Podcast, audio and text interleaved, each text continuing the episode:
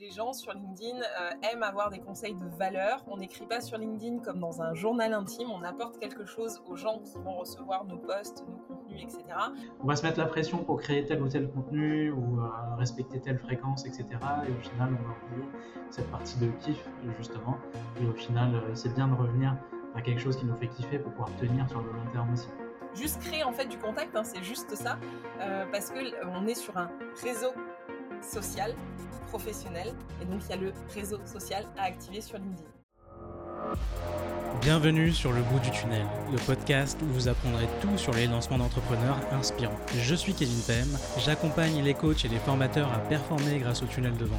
Et dans ce podcast, vous allez découvrir leur retour d'expérience et leurs challenges du quotidien. Mais vous obtiendrez aussi leurs conseils d'experts sur ce qui marche vraiment. Parce que bon, les interviews d'entrepreneurs qui font des millions, c'est bien, mais connaître la réalité du marché à votre échelle, c'est encore mieux. Bref, je suis là pour vous aider à voir le bout du tunnel.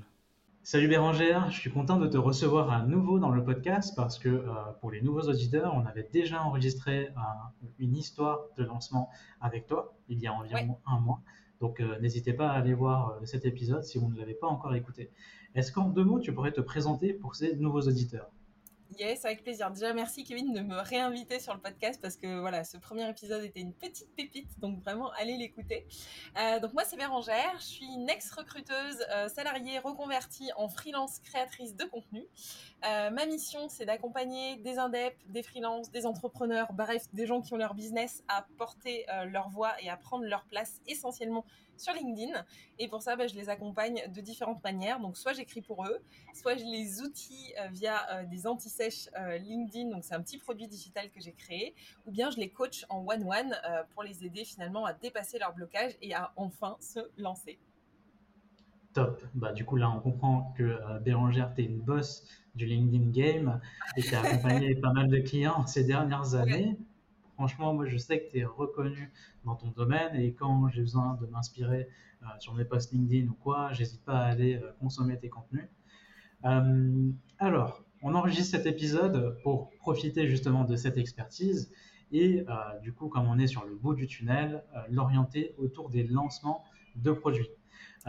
généralement, le lancement de produits va se décomposer en trois phases. On a la phase de pré-lancement, on a la phase de remplissage, si jamais on fait un événement et qu'on a besoin de générer des inscriptions sur cet événement.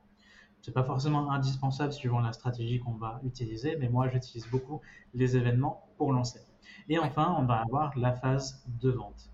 Alors, est-ce que comme ça, il y a une stratégie qui te viendrait en tête pour euh, d'abord commencer à chauffer son audience via LinkedIn, générer des inscrits sur un événement et ensuite générer des ventes? Ouais. Euh, moi, quand tu me parles de tout ça, en fait, ce qui me vient, euh, je vois beaucoup de personnes qui ont envie de se lancer sur LinkedIn juste pour faire un, boost de visibilité. Et en gros, euh, ils vont tout donner pendant 15 jours et après, on les voit plus pendant 6 mois, 1 an. Donc, le conseil que je donnerais, mes lancements ou pas, en fait, c'est bah, si tu as envie de développer une communauté, une audience sur LinkedIn, c'est soit régulier.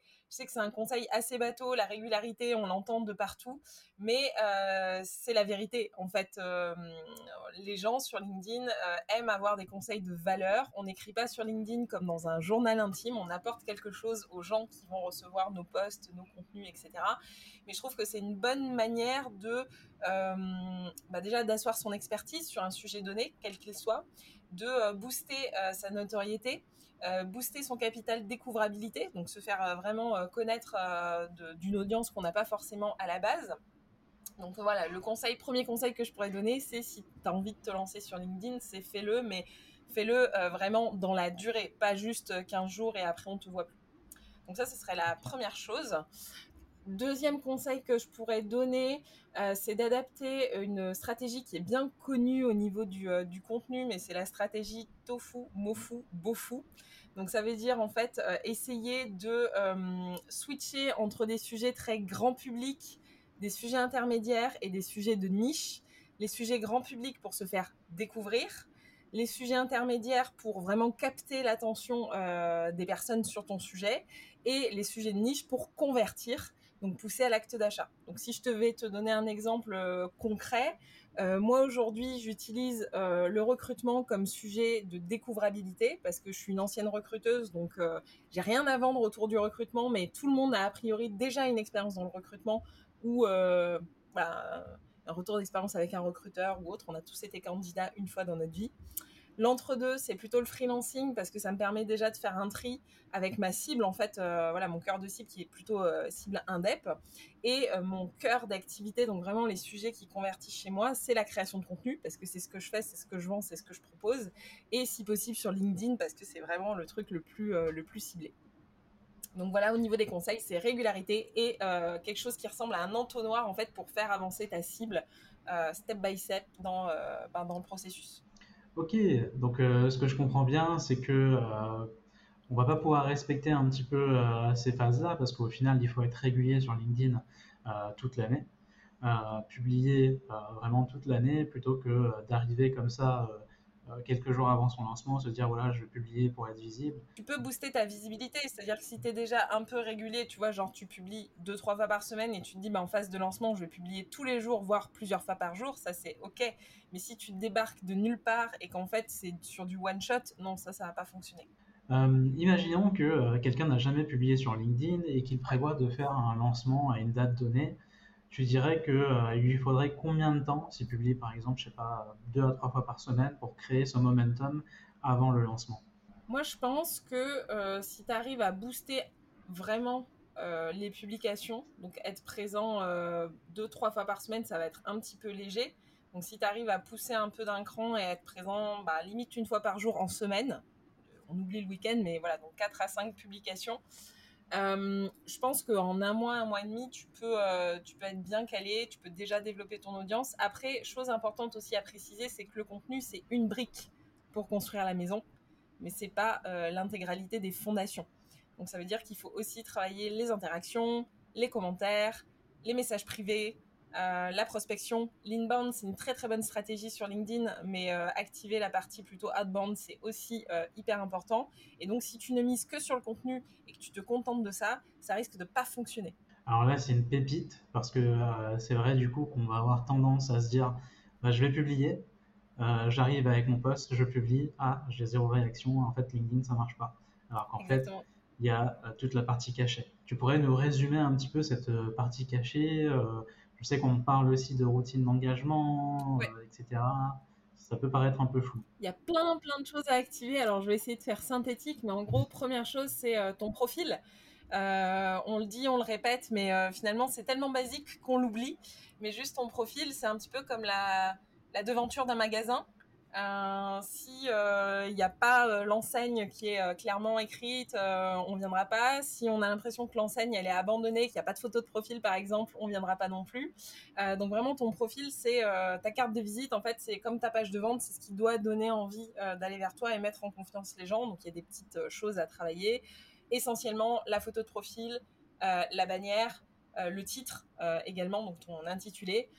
et puis après voilà, il y a d'autres petites choses mais je pense que ça, c'est déjà un bon basique. Euh, ensuite, ça va être de savoir à qui tu veux t'adresser. En fait, euh, c'est quoi la communauté que tu as envie d'engager euh, sur LinkedIn? Est-ce que tu vas cibler sur deux, trois catégories de personnes ou est-ce que tu vas essayer d'engager tout le monde? Qui pour moi n'est pas forcément la meilleure stratégie parce que bah, on sait quand on adresse tout le monde, on adresse personne. Donc essayer de travailler un peu sa stratégie d'acquisition de contacts aussi ça c'est hyper important. Euh, dans les autres petites pépites, bah, ça va être les interactions. Donc c'est aussi aller sur ton fil d'actualité, travailler ton fil d'actualité pour avoir un fil euh, qui te donne en fait matière à commenter et à aller voir d'autres créateurs de contenu pour pouvoir t'en inspirer. Faire des commentaires intelligents, ça c'est un truc que je travaille beaucoup en coaching, mais c'est vrai qu'on a tendance à commenter sur du merci, c'est super, bravo, mais ça apporte pas vraiment de valeur ajoutée. Alors que le commentaire pour moi c'est euh, de la création de contenu à moindre effort. Ça prend quelques minutes d'écrire un bon commentaire et tu peux rafler la mise et gagner en visibilité et vraiment booster euh, les choses. Euh, donc ça, c'est hyper important. Et puis après, il y a tous les messages privés. toute la partie donc outbound, comme je disais, donc faire du marketing conversationnel avec les gens, c'est-à-dire vraiment t'intéresser à la personne, comprendre pourquoi elle est venue sur ton profil, essayer de créer du lien, essayer de t'intéresser à sa problématique. Pourquoi pas proposer des cafés visio à côté pour faire connaissance, se voir, voilà, juste créer en fait du contact, hein, c'est juste ça, parce que on est sur un réseau social, professionnel, et donc il y a le réseau social à activer sur LinkedIn. Totalement, totalement. Euh, parfait. Bah, du coup, il y a une question comme ça qui me vient en tête euh, instinctivement, plutôt au niveau du contenu, du coup, euh, parce que du coup, je comprends qu'il faut aller commenter, créer du lien, etc. Mais sur LinkedIn, on voit quand même une grande variété de publications. Et euh, c'est vrai qu'on peut être paralysé, on peut se dire, euh, en fait, c'est plutôt des carousels qui fonctionnent, il faut que je fasse ça, mais j'ai pas de compétences, euh, etc. Est-ce que toi, tu as un conseil là-dessus sur le format de contenu à privilégier? Je dirais que faut partir de toi en fait. Avec quoi tu es à l'aise? Est-ce que tu es à l'aise à l'écrit? Est-ce que la conception visuelle, donc type des visuels tout simples ou des euh, carousels, hein, euh, est-ce que c'est ça plutôt qui, euh, qui t'intéresse ou est-ce que tu es plutôt à l'aise avec le format vidéo? Donc ça c'est la première chose. deuxième chose, c'est voir aussi le temps que tu as de disponible parce que moi j'adore faire des carousels mais ça me prend du temps et donc je vais souvent privilégier les textes parce que je sais que bah, comme c'est mon activité, c'est beaucoup plus facile pour moi de créer voilà quatre posts euh, en une heure de temps, tu vois, par exemple. Donc c'est euh, voilà, avec quoi tu es à l'aise, combien de temps tu es disponible et aussi qu'est-ce que ton audience euh, va aimer consommer? Parce qu'il y a aussi des tendances. Euh, on va pas se le cacher, mais il y a un algorithme sur LinkedIn, comme sur tous les euh, réseaux euh, sociaux, qui aime garder les gens voilà, connectés. Donc en ce moment, ce qui fonctionne très bien, c'est les carousels. Les lives sont en train de se développer. Il y a pas mal de gens qui utilisent aussi la newsletter sur, sur LinkedIn. donc voilà, voir ce qui fonctionne en fait. Et après, ça dépend aussi de ce que tu vas transmettre au niveau de tes posts. Il y a des posts qui se prêtent très très bien à faire des carousels parce qu'on va être sur voilà euh, du visuel, des choses impactantes, euh, etc.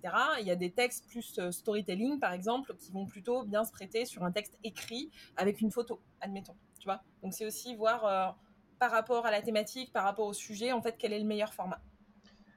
Ok, donc on n'est pas, on n'est pas vraiment obligé en fait de, tester ces formats un petit peu différents ou de faire des infographies hyper travaillées, des carousels, etc. on doit juste réfléchir à au format avec lequel on est le plus à l'aise bah, moi, je préfère partir dans ce sens-là. Après, il y a des gens qui vont te dire, il vaut mieux tout tester et voir ce qui fonctionne euh, le mieux, parce que si ton objectif, c'est vraiment full visibilité, euh, voilà, ça peut être bien. Après, moi, je pense que la création de contenu, euh, les textes ou les visuels ou les vidéos, je pense que ça doit aussi rester une question de plaisir, une question de kiff, d'aimer ce qu'on fait, tu vois, pour bien transmettre son message. Donc, pour moi, c'est important de voir avec quoi tu es à l'aise. Mais tout le monde te conseillera pas ça. Totalement, bah, je, comprends tout à fait ce que tu dis sur le fait du, kiff. C'est vrai que euh, certains contenus, enfin, on, va se mettre la pression pour créer tel ou tel contenu ou euh, respecter telle fréquence, etc. Et au final, on va oublier cette partie de kiff, justement. Et au final, euh, c'est bien de revenir à quelque chose qui nous fait kiffer pour pouvoir tenir sur le long terme aussi. Exactement. Mm, mm. Alors, moi, j'ai envie de te poser une question quand même, parce que du coup, de ce que je comprends, LinkedIn on va l'utiliser pour être euh, quand même assez régulier dans ce qu'on va partager. Est-ce que quand même, par exemple, si on organise un événement de lancement, moi je fonctionne beaucoup avec les masterclass live avec mes clients, mais ça peut être n'importe quel type d'événement. Par exemple, j'aime bien aussi les challenges, les workshops. Euh, imaginons que euh, j'ai 7 jours pour remplir la masterclass live. Comment est-ce que je fais pour ajuster ma stratégie de contenu pour générer des inscrits via LinkedIn euh, bah, il y a plusieurs euh, façons de faire. Déjà, tu peux capitaliser si tu as fait d'anciens lancements ou si tu as des témoignages clients ou si tu as des, euh, de la preuve sociale en fait à mettre en avant qui marche très très bien sur LinkedIn parce que enfin sur LinkedIn et ailleurs en fait ça permet de faire de faire davantage confiance à la personne qui, euh, qui, vend ou qui veut remplir sa masterclass. Euh, donc tu peux très très bien utiliser ce genre de, de contenu-là. tu peux aussi mettre en avant les bénéfices en fait de ta masterclass, qu'est-ce que tu vas apporter comme, comme contenu, teaser un petit peu sur le sujet ou ce avec quoi vont repartir les gens pour générer des inscrits. tu peux aussi utiliser une stratégie, j'allais dire, de d'influence, c'est-à-dire miser aussi sur d'autres freelances, d'autres indeps, d'autres gens qui évoluent dans ton écosystème et qui sont euh, susceptibles d'être sponsors ou partenaires ou prescripteurs en fait de ton offre et de pouvoir euh, booster euh, bah, tout simplement les inscriptions comme ça. c'est-à-dire en les incitant, bah, pourquoi pas, à faire des posts ou à les taguer sur des posts et qu'ils viennent réagir, tu vois, une sorte de stratégie d'influence, ça peut être pas mal. tu peux aussi créer bah, why not euh, des mini lives en fait sur LinkedIn. Ça, c'est toi qui euh, décides la, la, durée du live, mais pour donner un petit avant-goût de ce à quoi va ressembler euh, la masterclass. tu peux aussi faire des sondages. C'est un format qui fonctionne assez bien sur LinkedIn pour sensibiliser les gens sur, bah, par exemple, les sujets qui vont les intéresser.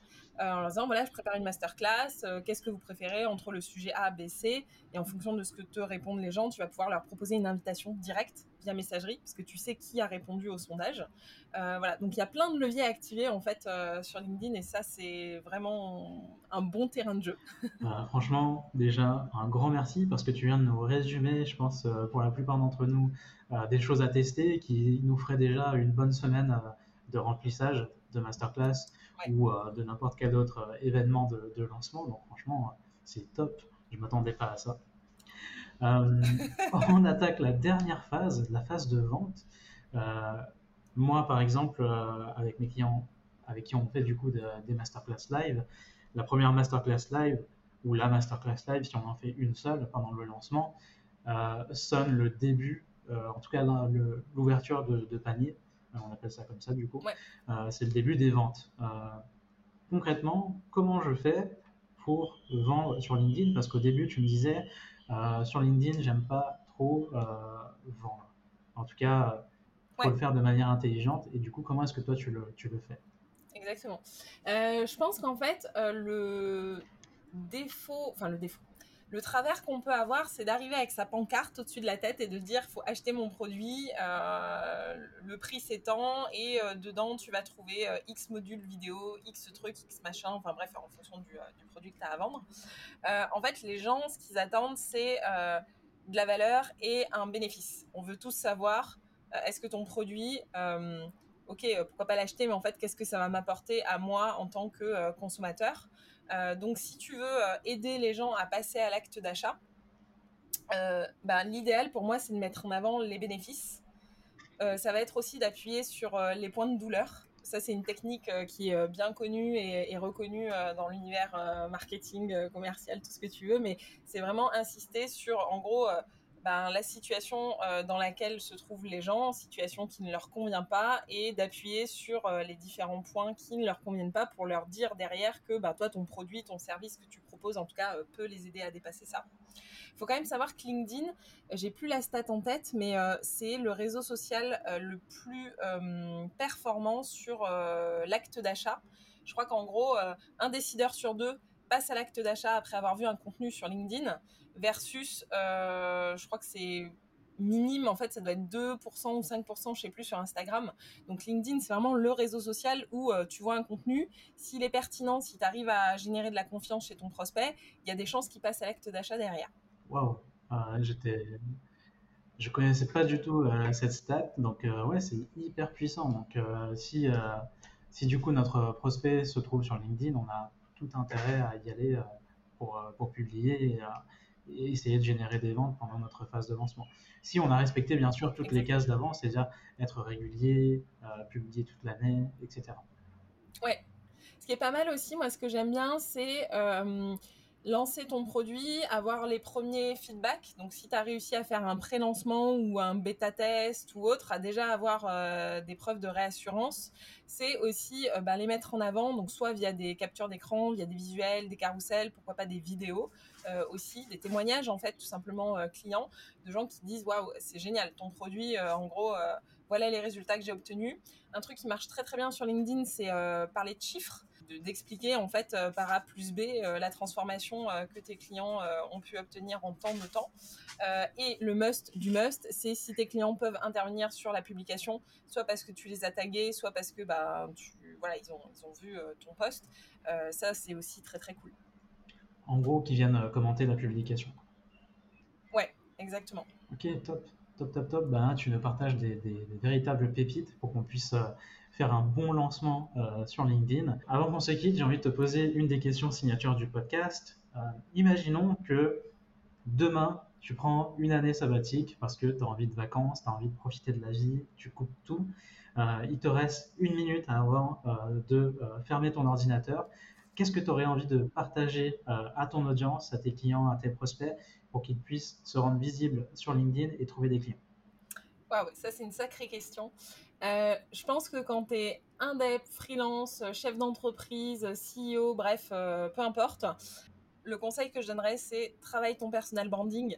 Donc euh, travaille ta marque personnelle, travaille ton image, travaille le message que tu veux faire passer, tes valeurs, tes convictions, pourquoi tu es là, c'est quoi ta mission. Bref, réfléchis à tout ça euh, parce qu'en fait, souvent, quand tu es freelance, tu portes toi-même ta boîte. Il n'y a pas forcément euh, la boîte d'un côté et toi de l'autre. Hein, c'est une seule et même euh, entité. Donc vraiment, ouais, bosse ta marque personnelle parce que à compétence et à produit égal, c'est toi qui fais la différence. Merci beaucoup Bérangère. C'était encore une fois un super épisode rempli de pépites. Là, tu nous as vraiment mâché le travail. Tu nous as vraiment donner ton expertise. Là, j'avais l'impression d'être en coaching individuel avec toi. Euh, pour ceux que ça intéresse, on vous prévoit bien sûr un petit résumé par écrit. Le lien sera euh, en description. Bérangère, où est-ce qu'on peut te retrouver pour profiter de ton expertise? Yes, eh ben, sans surprise sur LinkedIn, essentiellement sur le compte donc Bérangère Gonzalez et sinon sur Insta sur Je deviens freelance euh, où je suis pas mal présente euh, aussi plutôt pour raconter les, euh, les coulisses de l'activité de freelance mais voilà sur LinkedIn ouais je poste quasiment une fois par jour donc si vous avez envie d'avoir des infos, des conseils, des petites pépites, il faut aller me voir.